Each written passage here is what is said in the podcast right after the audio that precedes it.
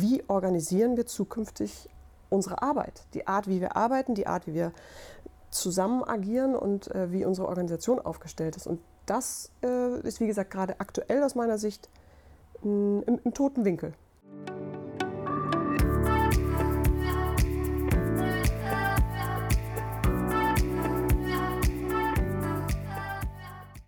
Hallo, willkommen zu Digitalkaufmann. Heute mit Annette Fibian. Und mir, Nils Seebach. Annette, willst du dich einmal kurz vorstellen und sagen, wer du eigentlich bist Mach und was ich du gerne, machst? Nils. Ähm, ja, mein Name ist Annette Fibian. Ich bin Beraterin, Trainerin und Moderatorin. Äh, meine thematische Spielwiese sind das Thema Organisationsberatung, Teamentwicklung und Corporate Learning. Und das Ganze eigentlich immer sozusagen in einer großen, unter dem Schirm das Thema Digitalisierung. Also was macht Digitalisierung eben mit Unternehmenskulturen mit, äh, und mit Organisationen im Allgemeinen, mit dem Thema Lernen, mit dem Thema Arbeit, mit dem Thema Kollaboration und Teamwork. Ich glaube, wir wurden ja alle ähm, in diesen Bereichen im letzten halben Jahr durch die Covid-19-Krise vor, sagen wir mal, erhebliche Herausforderungen gestellt. Also es war ähm, viel los ähm, in den Strukturen. Das ging los damit, dass, dass sozusagen Remote-Arbeit eingeführt werden musste, dass Teams, dass Unternehmen gelernt haben, wie arbeite ich eigentlich, wenn ich mich nicht physisch sehe, keine physische Nähe habe, mal eben zum Kollegen rübergehen konnte. und ich glaube, es gibt eine, eine Vielzahl von Artikeln, Posts und und so weiter und so fort, die das eigentlich schon abdecken, wie arbeite ich eigentlich effizient remote. Aber wir befinden uns ja jetzt in einer sehr interessanten, ähm, ähm, in einem interessanten Teil dieser Krise, ich will gar nicht sagen am Ende der Krise, in einem interessanten Teil der Krise, wo Büros wieder geöffnet werden, wo Menschen wieder zurückkommen. Und ich glaube, wir kennen ja alle, ähm, entweder aus LinkedIn-Posts oder aus eigener Erfahrung, diesen Klassiker, da werden dann Desks abgeklebt, ähm, überall steht Desinfektionsmittel rum, ähm, es werden bestimmte physische Warnregeln geben, so und so viel Distanz soll solltest du haben. Ähm, und das ist ja ein sehr mechanischer Prozess. Ähm, woran, glaube ich, im Moment ähm, niemand äh, denkt, und dann beende ich auch meinen Monolog als Einleitung, ähm, woran eigentlich niemand denkt, ist der Mensch, der jetzt wieder zurückkommt aus einer Zeit der, ähm, äh, der Isolation sozusagen. Und ähm, äh, ich glaube, du hast dich, dir viele Gedanken darüber gemacht, wie, wie sieht eigentlich Back to Work aus, ähm, wenn ich meine Decks abgeklebt habe, bin ich dann fertig oder ist da noch was? Und deine Antwort ist ja, dass da noch was ist. Was ist denn da noch? Da ist da noch was, tatsächlich. Also ich, ich glaube schon, dass der Mensch wird mitgedacht oder es mhm. wird an den Menschen gedacht, aber der, der Mensch eher als äh, Träger von Viren, Bakterien, als atmendes, Aerosole versprühendes äh, Subjekt und tatsächlich dieses, was macht das mit Arbeitskulturen und mit Unternehmens- oder mit Arbeitsorganisationen und mit Unternehmenskulturen, das ist im Moment aus meiner Sicht hat sich so ein bisschen im, im toten Winkel der, der Betrachtungsweisen, die ich so aufnehme. Insofern, was ich wahrnehme da draußen, sind Homeoffice-Regelungen, überall Abstandspolicies, Schichtsysteme in Unternehmen. Also alles sehr viel, das, was du auch schon sagst, das fühlt sich so ein bisschen an nach oberflächlichen, sehr pragmatischen und auch unbedingt erforderlichen äh, Quick-Fixes. Aber eben Quick-Fixes, die jetzt nicht ausreichen und aus meiner Sicht ein Stück weit zu kurz gegriffen und ein bisschen zu kurzsichtig und äh, eben nicht nachhaltig genug sind, um das, was da gerade passiert, nämlich was wir aus meiner Sicht gerade ähm, für eine Chance haben, ist tatsächlich,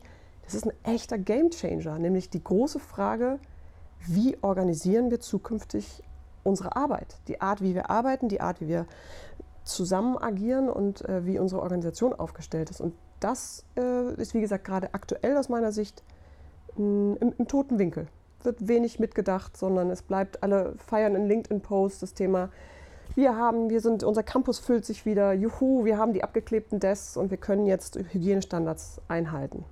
Und das, was da, worum es aber eigentlich geht, ist Unternehmenskultur, ist Lernen, ist Teamwork. Und da, glaube ich, gibt es viel zu tun.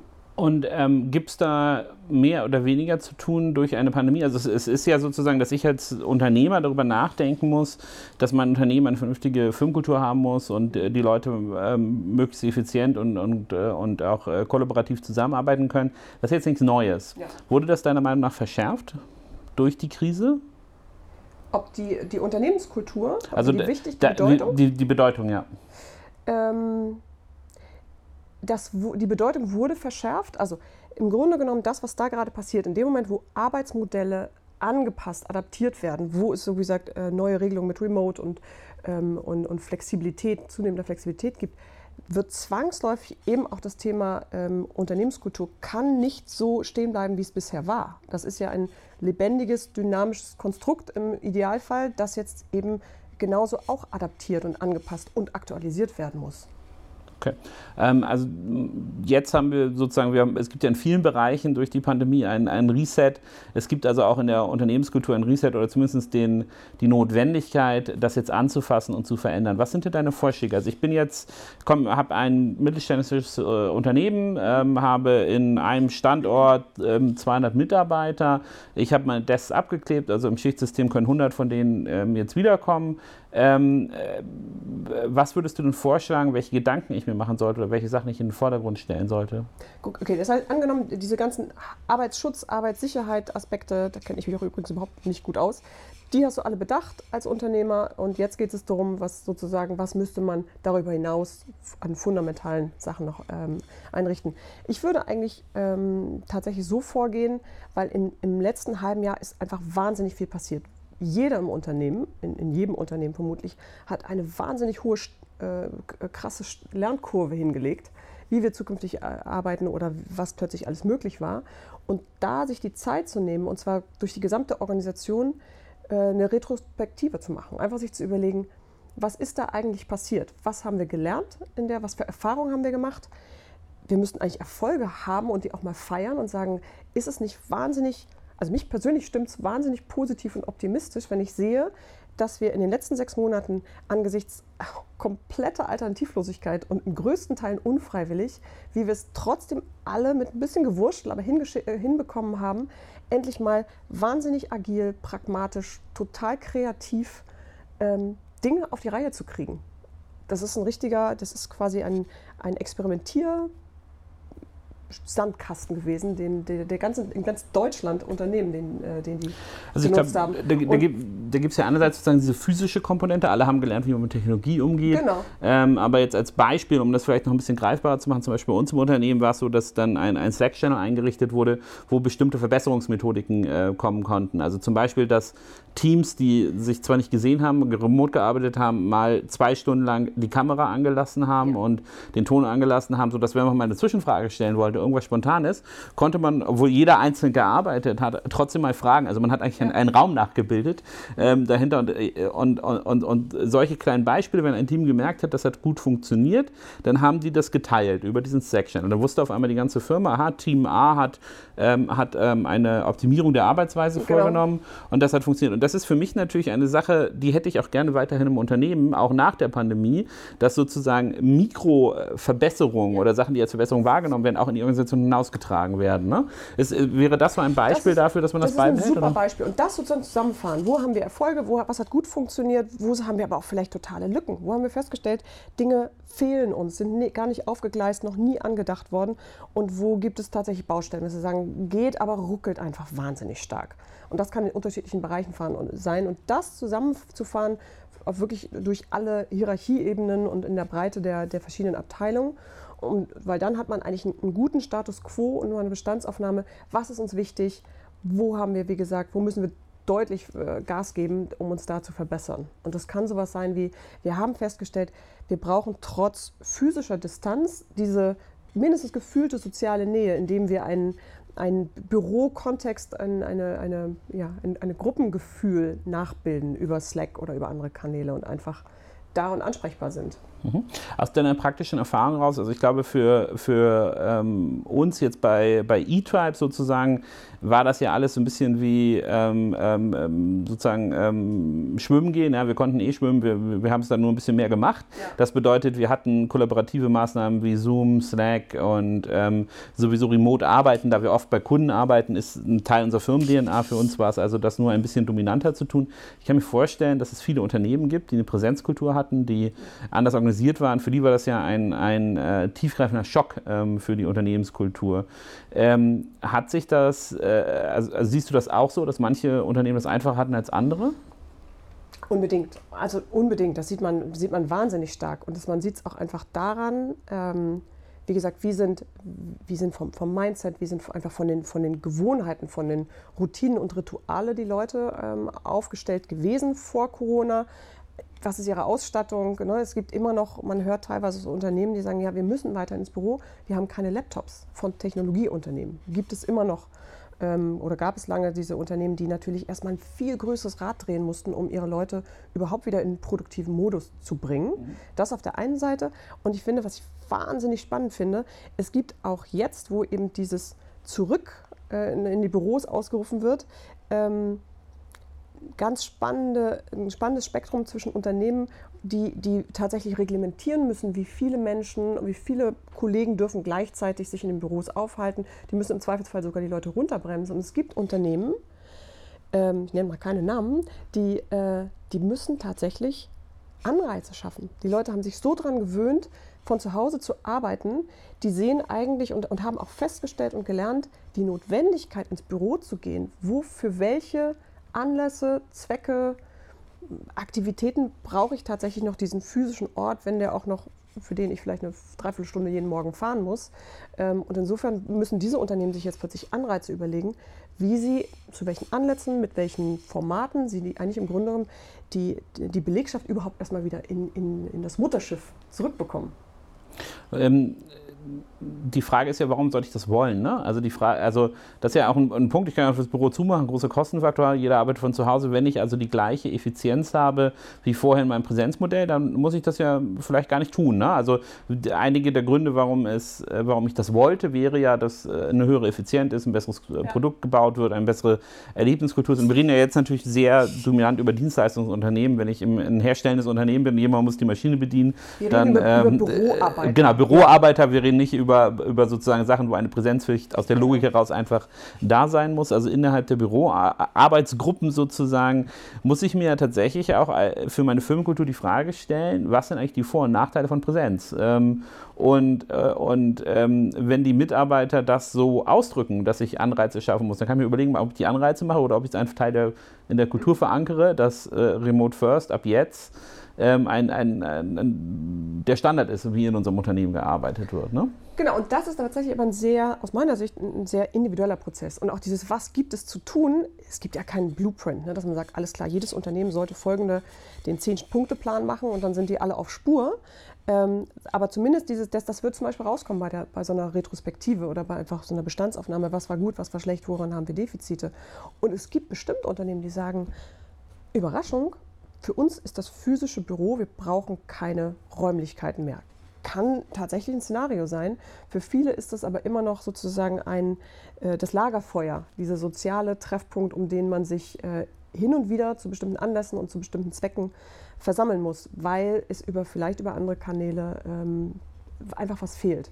Und ich glaube, diesen, diesen Weg zu finden, was, was brauchen wir und was ist das Setup, äh, das wir haben müssen, das ist die Aufgabe eines Unternehmens, das rauszudestillieren. Was ist mhm. das, das Setup der Zukunft? Aber ich finde es auch interessant, weil die, die Subjektivität, die dahinter steckt, ne? also zum Beispiel, ich kann es auch nachvollziehen, alle sehen immer die, die Flexibilität und wie schön eigentlich ähm, Homeoffice ist, aber möchte ich im Privaten ständig an meine Arbeit erinnert werden? Ich finde es auch ein sehr valider Punkt von Mitarbeitern zu sagen, nein, ich, ich will ins Büro kommen, ja. ähm, weil mein Zuhause ist mein Zuhause, da habe ich meine, meine private, äh, meine Privatsphäre und da hat Arbeit gar nichts zu suchen. Und ähm, nicht jeder, gerade jetzt, wenn man in der, von der urbanen Kultur, also, also da wo ich wohne, auf dem Acker, da sind die Häuser im Schnitt größer, da hat man normalerweise ein, äh, ein Arbeitszimmer, wo man seine Arbeit dann auch abkapseln kann ja. von seinem Privatleben. Aber ich glaube, gerade in, in, in Städten, gerade wenn man jüngere Angestellte hat, ähm, da will doch nicht jeder immer vom Wohnzimmertisch arbeiten. Also man muss, glaube ich, beide Seiten Seiten nicht werten, sondern feststellen, was ist die Optionalität, die ich bieten kann. Also die Leute, die ins Büro kommen, sollen auch gerne kommen. Ne? Ja, unbedingt. Und ich glaube, das ist tatsächlich so eine, auch so eine Opportunitätskostenabwägung. Natürlich jeder, der von zu Hause arbeitet, spart sich Anfahrtskosten. Auf der anderen Seite muss man, also richtig durchdacht, muss man irgendwann sagen, wie sieht denn die durchschnittliche Wohnung aus? Habe ich genug Fläche, um mir einen Arbeitsplatz einzurichten. Und du hast vorhin gesagt, das fand ich ganz spannend, dass ihr bei eTribes, naja, wir sind es ja schon gewöhnt und immer haben immer mobil gearbeitet. Da jetzt vielleicht das ein bisschen spitz finde ich, aber ich würde fast unterscheiden zwischen was ist mobil arbeiten und was ist dauerhaft remote arbeiten. Ne, mit meinem Laptop, den irgendwo am Flughafen, bevor ich zum Kundentermin fliege, äh, und ich kann arbeiten und ich habe mein VPN und ich habe meine Kollaborationstools. Wunderbar. Aber dauerhaft am Platz rechnen, auch da bin ich kein Experte, aber da würde ein Ergonomiebeauftragter in einem Unternehmen sagen, was ist das denn bitte für ein Küchenstuhl, auf dem du da sitzt? Die, deine, die, deine Tischhöhe stimmt nicht. Du brauchst, du kannst, wenn du in deinen Laptop guckst, der auf dieser Tischplatte stehst, ist, hast du einfach dauerhaft Haltungsschäden. Ähm, und dann fragt man sich aber, selbst wenn dir ein Unternehmen deine ergonomischen Stühle, Tische, zweiten Bildschirm zur Verfügung stellt, auf dem Küchentisch? Oder also ernsthaft, willst, willst du das? Und da geht es dann wieder los mit dem Thema Entgrenzung. Was, was, äh, wie, wie viel Büro willst du eigentlich in deinem Zuhause haben? Und wie viel abstellbare oder abschließfläche Fläche hast du dann eigentlich dafür, um das Büro dann auch einfach abends irgendwann mal zuzumachen? Okay. Also ich glaube, wir haben jetzt ein paar gute Beispiele geliefert. Wenn ich also als, als äh, jemand, der für ein Unternehmen verantwortlich ist, wenn ich meine Unternehmenskultur hinterfragen möchte, was hat sich geändert, das ist ziemlich komplex und ziemlich subjektiv. Und dein Format, das du dafür vorschickst, ist also eine ähm, äh, geführte, eine gecoachte, wahrscheinlich Retro-Perspektive, wo ich all diese Meinungen sammle ja. und mir eigentlich, du meinst ja Erfolge feiern, äh, Misserfolge benennen wahrscheinlich und, genau. ähm, und ähm, mir ein Zielbild aus der Erfahrung der Mitarbeiter bauen kann, wie ich eigentlich zukünftig organisiert bin. Absolut, Richtig? das ist dann natürlich genau der zweite Schritt. Also mhm. von, ab von, diesem, von der Bestandsaufnahme und dem Rückblick dann in die, in die quasi in den Blick nach vorne zu gehen und zu sagen, äh, was, wie wollen wir zukünftig zusammenarbeiten. Und auch das muss aus meiner Sicht mindestens von Vertretern aller Unternehmensbereiche und Ebenen passieren, damit das nachhaltig überhaupt funktioniert, damit alle gehört werden und, und äh, mitgestalten können. Ähm, und dann aber wirklich da reinzugehen und diese Fragen zu beantworten und dass man ein Leitbild hat. Und ein Leitbild, ich glaube, das wissen wir vermutlich alle, so ein Leitbild hat natürlich auch Potenzial, dass man sagt, da, wir, wir haben jetzt in, in irgendwie ein paar sehr schmissigen Sätzen ausformuliert und dann machen wir noch irgendwie eine Meldung im Intranet und schicken das noch an Infomail an, an alle rum und dann machen wir noch schicke Poster und Aufstellungen, die platzieren wir im Büro. Ähm, Punkt. So, und dann hat es aber, die Frage ist, ist es dann fertig? Also das, die, die kritische Phase aus meiner Erfahrung ist ja immer, wie schaffst du es, so ein Leitbild dann tatsächlich in die gelebte Realität in der Arbeit zu übersetzen? Und ich, da sehe ich gerade bei dem Thema, wenn man diese Fragen, wenn man dieses Leitbild für sich äh, tatsächlich, wo alle sagen, das ist es, so wollen wir zukünftig zusammenarbeiten, das ist unser nachhaltiges Arbeitsorganisationsschema der Zukunft für das Unternehmen.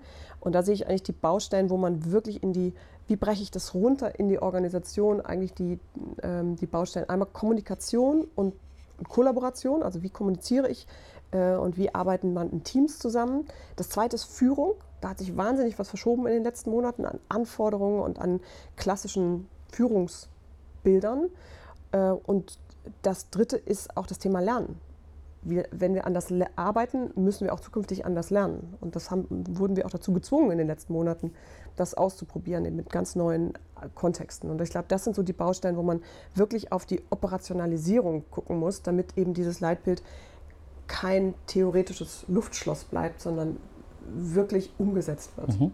Also im schematischen Vorgehen, ähm, erste Retroperspektive, damit ich sozusagen das sammle, dann entwickle ich, ähm, designe ich mein Leitbild, das dann auch abgestimmt aussagt, was ich eigentlich machen möchte. Und ich glaube, im, am Schluss hast du ja jetzt sozusagen sehr, sehr deutlich gemacht, ein Leitbild ist nur so gut wie die operative Implementierung die ich am Ende dahinter setze. Also wie ja. lebt meine ähm, Organisation das, wenn wir jetzt weiterhin, also wenn ich wieder uns als Beispiel ranziehe, das finde ich sehr interessant, weil man, man muss ja sogar den einzelnen Abteilungen, den einzelnen Teams ähm, die notwendige ähm, ähm, Freiheit geben, sich einzurichten. Weil wenn ich darüber überlege, wie ein Entwickler gerne arbeiten möchte, versus ein Designer, versus ein Consultant, ja. versus jemand, der sozusagen in der administrativen Seite arbeitet und, äh, und nochmal ganz andere Anforderungen hat, das ist, ist ja nicht, ähm, das ist ja nicht homogen über mein Unternehmen hinweg pro Abteilung, sondern es ist schon heterogen, weil tatsächlich die Anforderungen anders sind. Wie viele Screens brauche ich denn wirklich? Wie müssen die geflippt sein? Welche? Das sind ja nur so banale Sachen, aber die gesamte Arbeitsweise unterscheidet sich auch auch der Anteil des Kollaborativen ist ja ein, ein anderer. Ja? Also wenn ich jetzt Entwickler bin und meine Ruhe brauche zu arbeiten und ich habe zu Hause vier Kinder,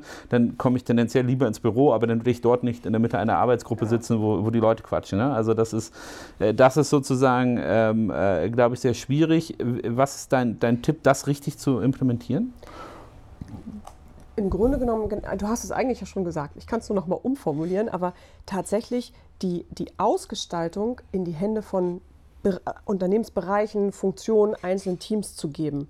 Weil Während das Leitbild sollte natürlich schon ein gewisses One-Fits-All äh, in Anspruch haben. Dadurch wird es aber natürlich ein Stück weit generisch. Ne? Das sind in der Regel so diese, diese Statements, gegen die man nichts haben kann, aber die einen auch nicht direkt ins, ins Tun bringen. Und genau diesen Schritt zu sagen, dass dann sagt eben die, die Kreativen sagen, was bedeutet das, was wir hier festgehalten haben als, und auf Unternehmensebene, was bedeutet für uns als Kreativteam oder als Entwicklerteam. Und da können komplett unterschiedliche ähm, Ausgestaltungen und ähm, wie soll ich sagen, ähm, Vereinbarungen oder Regeln und, und ähm, Routinen und Rituale dabei rauskommen, wie, wie die zukünftig zusammenarbeiten, weil es ein anderer Prozess ist. Also wenn ich mal gerade bei dem kreativen Team bleibe und einem Entwicklerteam, die arbeiten mit Sicherheit unterschiedlich und die werden auch dementsprechend unterschiedliche äh, Work-Hacks für sich äh, daraus destillieren und mhm. die dann vereinbaren, sich darauf einigen äh, und ausrollen. Also ich glaube, der, der Prozess, den haben wir jetzt ja relativ klar ähm, beschrieben. Der Teufel liegt dann sicherlich im Detail in der operativen Umsetzung. Aber ich frage mich auch immer wieder, also sozusagen, wie gesagt, ich glaube, bei, ähm, bei, bei E-Tribes oder vielen der Firmen, die, die bestimmte äh, Aspekte in ihrer DNA hatten, die sich, die sich dahin lehnen, dass man das so macht, sind das halt äh, was man mal grob Adjustments nennen würde. Also ich ja. verändere einzelne Einstellungen. Wenn ich jetzt an einen traditionellen Mittelständler denke, ähm, wo zum Beispiel der Chef äh, durch, äh, durch, dieses äh, First In, Last Out äh, Prinzip, also er ist um 6.30 Uhr an seinem Schreibtisch und, äh, und geht um 19.30 Uhr und sozusagen guckt, guckt, ob jeder Mitarbeiter dann da auch noch sitzt ähm, und, und erzeugt durch seine Präsenzkultur einen, einen wichtigen Einfluss auf die Kultur ja. im Unternehmen ähm, und es hat einfach durch die physische Präsenz Transparenz, ein, ein zumindest Gefühl der Kontrolle, ähm, wie sein Unternehmen läuft. Und ich glaube, wenn ich jetzt mir durchschaue, wie die Arbeitskultur in deutschen Unternehmen ist, habe ich leider die Befürchtung, dass wir da bei plus 50 Prozent sind, die eher noch so funktionieren. Also wo die Präsenzkultur ähm, ein, ein Kontrollfaktor war, die im Endeffekt dominant die Firmenkultur mitbestimmt hat. Für die Unternehmen jetzt zu sagen, so, wir machen jetzt mal ein bisschen Remote First hier für immer. Ähm, das ist ja ein Riesensprung. Wie gehe ich denn mit diesem Culture Crash um, den ich dann habe? Dass ich sozusagen durch, ein, durch einen externen Faktor wie diese Pandemie gezwungen wurde, mhm. das, was ich über 20 Jahre gelebt habe in meinem Unternehmen, mhm. gar nicht mehr machen zu können. Das ist eine sehr gute Frage. Ähm, ich, die Antwort habe ich auch nicht. Ich kann aber, versuch, ich kann aber Hypothesen anstellen. Erstmal, auch da glaube ich, was du ansprichst, es geht ja hauptsächlich darauf, äh, zielt für mich aus meinem Verständnis darauf ab, dass oft auch Führungskräfte und, und äh, Geschäftsführung diejenigen sind, die ein Stück weit diese neuen flexiblen Remote-Arbeitsmodelle äh, ähm, ausbremsen, weil sie irgendwie sehr stark in den traditionellen Präsenz, in Präsenzkultur verhangen sind. Ne? Das ist mein Verständnis. Und ich glaube auch, Führungskräfte natürlich haben in den letzten sechs Monaten ein auch unfreiwillig einen, Crashkurs bekommen in, in dem Thema Führen auf Distanz. Und letztendlich, was, glaube ich, allen ja aufgefallen ist, das, was, was jahrzehntelang unmöglich schien, und ich habe es oft selber für mich so benannt, die Präsenzkultur ist meine persönlich größte Enttäuschung an die Digitalisierung. Ich weiß, im Studium habe ich gedacht, oh mein Gott, wenn das alles so kommt, dann wird es irgendwann egal sein, wann ich arbeite, wo ich arbeite. Und 20 Jahre später äh, hat sich da tatsächlich nicht viel ähm, getan bis eben bis zur Pandemie. Und insofern, ähm, wie gesagt, haben Führungskräfte müssen umdenken. Aber Überraschung, dieses Thema Führen auf Distanz ist für viele komplettes Neuland. Da gibt es wahnsinnige Defizite und es werden andere Führungsqualitäten plötzlich gebraucht. Ne? Da haben, glaube ich, viele Führungskräfte, ob sie zugeben mögen und transparent machen oder nicht, in dem letzten halben Jahr wahnsinnig mit gestruggelt. Muss so sein, anders kann ich mir das gar nicht vorstellen. Weil was plötzlich wichtig ist, ist sowas wie äh, Vertrauen. Ne? Kontrolle funktioniert einfach schlecht auf, auf Entfernung äh, und ohne Sichtkontakt. Wie coache ich Leute, selbstbestimmt zu arbeiten? Das heißt, bedeutet, ich muss viel klarer kommunizieren, weil ich ihnen einfach meinen Mitarbeiter weniger in, in, äh, in direktem Zugriff habe. Und das Dritte ist Empathie. Ich brauche wesentlich mehr Antennen für, für Zwischentöne. Ich habe hab eigentlich auch eine Fürsorgepflicht. Kommt ja klar, hat ja genug Ausrüstung. Äh, macht er abends auch mal seinen, seinen Laptop aus. Also diese, das sind ganz neue Anforderungen, die, die an Führungskräfte gestellt werden und was ich mir gerade... Oder ich, vielleicht als kurzes Beispiel, ja. ich glaube, die, die Wichtigkeit, den Geisteszustand und, und, den physischen Zustand eines Mitarbeiters über eine Kamera zu erkennen. Ja? Eine Sache, die wenn vorher. Er sie anmacht. Äh, wenn er wenn, sie anmacht, er ja, sie die, anmacht. die, war ja vorher explizit verboten. Die hat für mich in der Pandemie eine völlig neue Rolle gespielt, wo man wirklich so auch in die Kamera guckt und sagt, okay, braucht ihr mal ein Einzelgespräch, musst du Ja. da mal anrufen, ist da alles in Ordnung? Ähm, also, dass man versucht auch äh, das, was man wahrscheinlich, wenn man im Flur an jemandem vorbeigeht und denkt, auch Mensch, der sieht ja mal so aus, als ob wir mal einen Kaffee trinken gehen müssen, versus ähm, ähm, ich muss irgendwie aus der Kamera rausdeuten, äh, äh, hat, war heute Morgen einfach noch keine Zeit zum Duschen oder, äh, oder ist da echt ein Issue, ja? Also das sind, äh, das fand ich auch lustig, also Ja. diese, diese Herausforderung. Und ein Punkt, den ich da gerne aufgreifen würde, ist, du meinst ja, Führungskräfte haben damit gestruggelt, also die hatten damit ähm, eine große Herausforderung äh, da reinzugehen. Also sehe sehe ich auch so. Und nun gibt es ja zwei Sachen, wie ich auf einen, auf Struggle, auf eine Herausforderung ähm, reagieren kann als Führungskraft. Ich freue mich, dass die Pandemie so halb vorbei ist und gehe wieder zurück in meine alten Verhaltensmuster. Ja. Ähm, oder, und das hoffe ich, ich glaube, Covid-19 war ja, hat die Wirtschaft kaputt gemacht, viele Menschen sind gestorben. Ähm, also das war ja an sich komplett schrecklich. Aber, aber man kann aus jedem Schrecklichen auch irgendwas rausziehen und sagen, es kann auch der, der Anschluss gewesen sein, mein Unternehmen zu reformieren. Wie, wie, wie kriegt denn eine Führungskraft jetzt genug Stärke und genug Unterstützung und genug Struktur, um sich einzugestehen, ja, das war für mich nicht eine einfache Situation, aber meine alten Verhaltensmuster zu durchbrechen, ist ja was Positives für eine, eine Führungskraft, weil, weil, weil bestimmte Verhaltensmuster nicht optimal sein müssen, oft nicht sind, ich die aber nicht ändere, weil ich kriege es ja nicht so oft gezeigt. Wie, wie, gehe ich, wie, wie würdest du mich coachen, um in, in diese, äh, diese Entwicklung beizubehalten und nicht in meine alten Verhaltensmuster 2019 sozusagen zurückzufallen einfach? Ähm, du hast das äh, gut, sehr, sehr gut aufgemalt, auch nochmal dieses Spektrum. Das sehe ich auch bei den Führungskräften, ne? dass viele sagen, okay, ich halte möglichst lange die Luft an, um möglichst dann da wieder anzuknüpfen, wo wir vor der Pandemie äh, ausgestiegen sind. Also dieses sehr back, back to normal ähm, versus alle, die schon verstanden haben, zurück ist eigentlich gar keine Option. Alles, was, was jetzt eigentlich angesagt ist und völlig alternativlos ist, ich nach vorne. Was auch immer kommt, und das ist ungewiss, ist ein, ein New Normal. Es ist etwas, wir müssen uns in etwas anderes hineinarbeiten. Und insofern, wenn ich da Führungskräften äh, Tipps oder, äh, ähm, äh, ja, ich bin kein Coach, aber wenn ich sie coachen müsste, würde ich auch sagen, also auch da wieder, ne, was, wa- was habt ihr euch, also was habt ihr gelernt in den, in den letzten Monaten? Ähm, und genau, schaut euch auf dieses Thema und wie könnt ihr eure Mitarbeiter, schaut euch an, was sind eure Führungsleitbilder, was ist euer Selbstverständnis und wie müsst ihr eigentlich eure Rolle zukünftig ändern. Also ihr seid deutlich mehr als Coach gefragt, denn als äh, Kontrolleur, äh, weil dieses Thema Selbstbestimmung ist, je mehr ich flexibilisiere und je mehr ich äh, in, auf Distanz gehe, ähm, ist, einfach, mm, ist einfach da. Äh, das heißt, das ist irgendwie wahnsinnig wichtig für Führungskräfte ähm, und auch schafft euch tragfähige Peer-to-Peer-Netzwerke, um jetzt einen vertraulichen Austausch mit anderen Führungskräften zu haben. Ich meine, jeder macht ja seine Lernerfahrung oder hat sie gemacht ähm, on the job in den letzten Monaten. Das heißt, da eigentlich mit anderen Führungskräften sich auszutauschen und zu sagen, ich habe hier so eine Situation, ich habe das Gefühl, der hat Homeoffice immer noch mit, ähm, mit einem bezahlten Sabbatical verwechselt.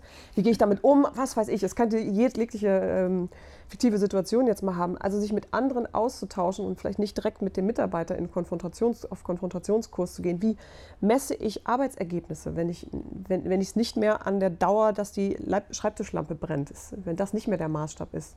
Und natürlich eben dieses also Verständnis, zurück geht nicht und für sich selber zu entscheiden, was ist meine Rolle, was brauchen ganz offen Mitarbeiter befragen. Was brauchst du von mir? Also ein sehr, eigentlich einen fast schon systemischen Führungsstil sich zu überlegen. Ne? Was brauchst du von mir? Wie kann ich dich unterstützen, damit du deine Ziele erreichst?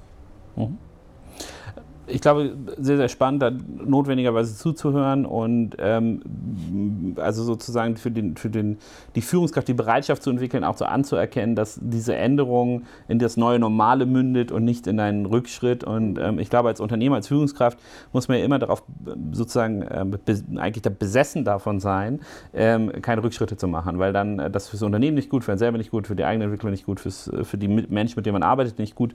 Daher das, das neue Normal äh, zu akzeptieren, Das ist ja, auch so ein, ein geflügeltes Wort geworden.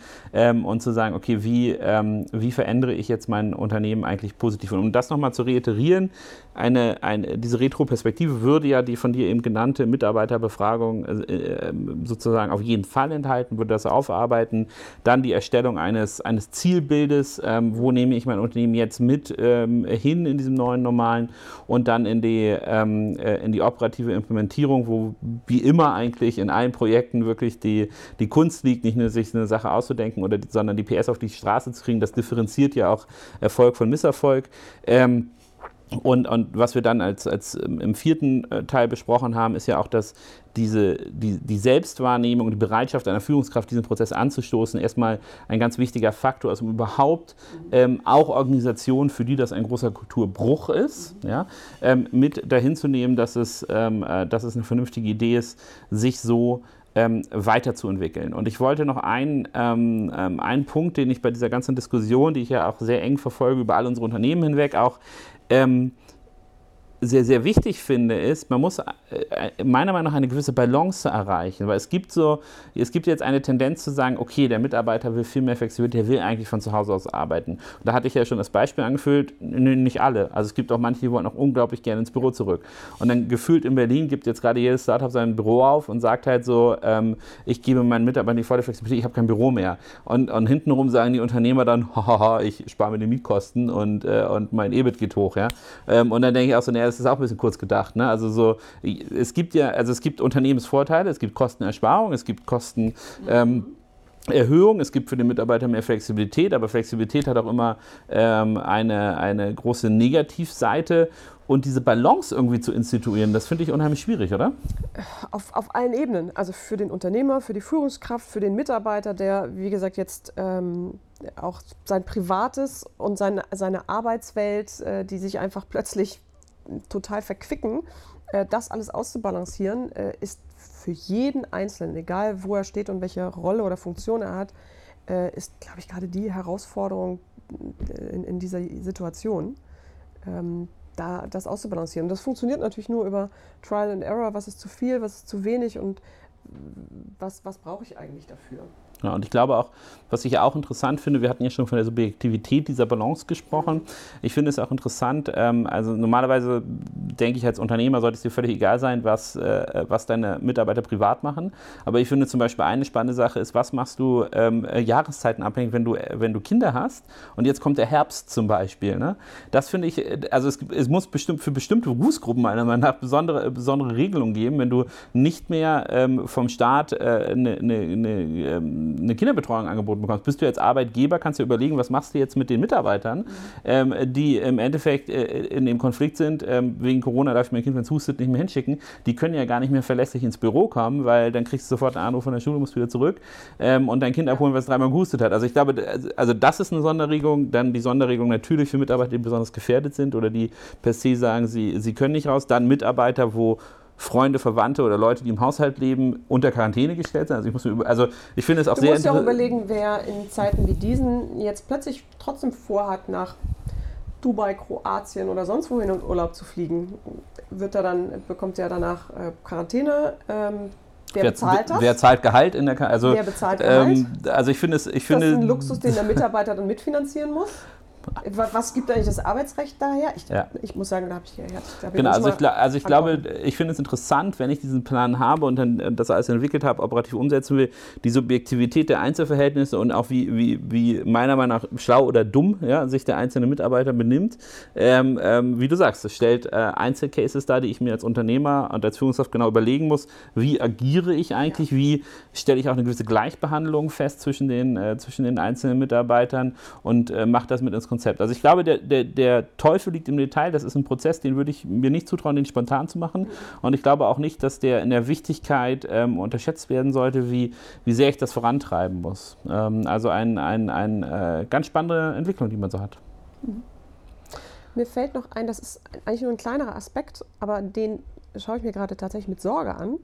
Und zwar, das ist The Return of the Silo. Also, was im Grunde wir alle hören, glaube ich, in Unternehmen, wer in Unternehmen unterwegs ist, immer wieder so, ah, Silo-Denken und wir müssen ne, break the silo und so weiter. Das sind so die, die großen äh, Schlachtrufe, die in Unternehmen seit Jahren ausgerufen werden, woran sich aber auch viele immer noch so ein bisschen die Zähne ausbeißen. Je mehr ich remote arbeite und je mehr ich natürlich ausschließlich automatisch rein funktional und operativ Kontakt zu, zu meiner Crew halte, ähm, und viel weniger diese nativen Schnittstellen zu anderen Funktionen im Unternehmen, die man tatsächlich in der Regel informell an der Kaffeemaschine durch ein bisschen Ideenspinnen pflegt, ähm, die fallen jetzt alle weg. Und jetzt glaube ich. Der Wissensvorsprung der Raucher zum Beispiel. Der Wissensvorsprung und auch der, der, das soziale Netzwerk der Raucher, ja. all, all, das. Da müssen wir jetzt, glaube ich, aufpassen, dass die Silos nicht plötzlich einfach wieder ähm, sich große, dicke, stabile Wände zulegen. Ich glaube, es braucht wirklich starke Brückenköpfe. Und dann sind wir wieder, was ist die richtige Balance? Die muss jeder für sich herausfinden. Aber um, um diesen Silos bei aller sozialen und physischen äh, Distanz ähm, keine Chance zu geben. Und natürlich, jeder muss sich auch selber überlegen, in jedem, in jedem Team, auch wenn ich weiter weg bin, ich habe immer noch soziale Aufgaben im Team. Und ähm, im Grunde genommen über meine meine äh, Kompetenzen, fachlichen Kompetenzen hinaus brauche ich immer noch diese Grundwerte, die ich in, in, in meiner Arbeit mitbringe, hoffentlich jeden Tag zur Arbeit. Nämlich, das ist natürlich, das ist Wertschätzung, das ist irgendwie Empathie und Zuhören. Ich habe Antennen für die Bedürfnisse und, und Sorgen und, und äh, Befindlichkeiten anderer. Ich bringe Ehrlichkeit, ich bringe Offenheit mit rein. All diese klassen, klassischen Tugenden, äh, die aber im Grunde genommen für sozialen Kit sorgen, weil diese, es soll ja keine Vereinzelung werden, trotz physischer Isolation hier und da. Ich glaube, das ist ein, äh, ein, ein, äh, sehr gutes Schlusswort zu unserem Gespräch, dass man da reingeht. Ähm, wenn ihr Anmerkungen oder Kommentare habt, wenn ihr in der Personalabteilung arbeitet oder euch als Führungskraft genau solche Fragen stellt, dann freuen wir uns über ähm, Kommentare, Anmerkungen. Ähm, wir sind beide, glaube ich, über LinkedIn sehr aktiv zu erreichen. Ähm, wir freuen uns da auf jeden Fall auf deine Interaktion, auch auf Fallbeispiele, wie das in deutschen Unternehmen der Back-to-Work-Move ähm, gerade bearbeitet wird, wie ihr damit umgeht. Ähm, schreibt uns, äh, lasst uns das wissen und dir vielen Dank für das Gespräch und für die Einblicke. Danke, dass ich hier sein durfte.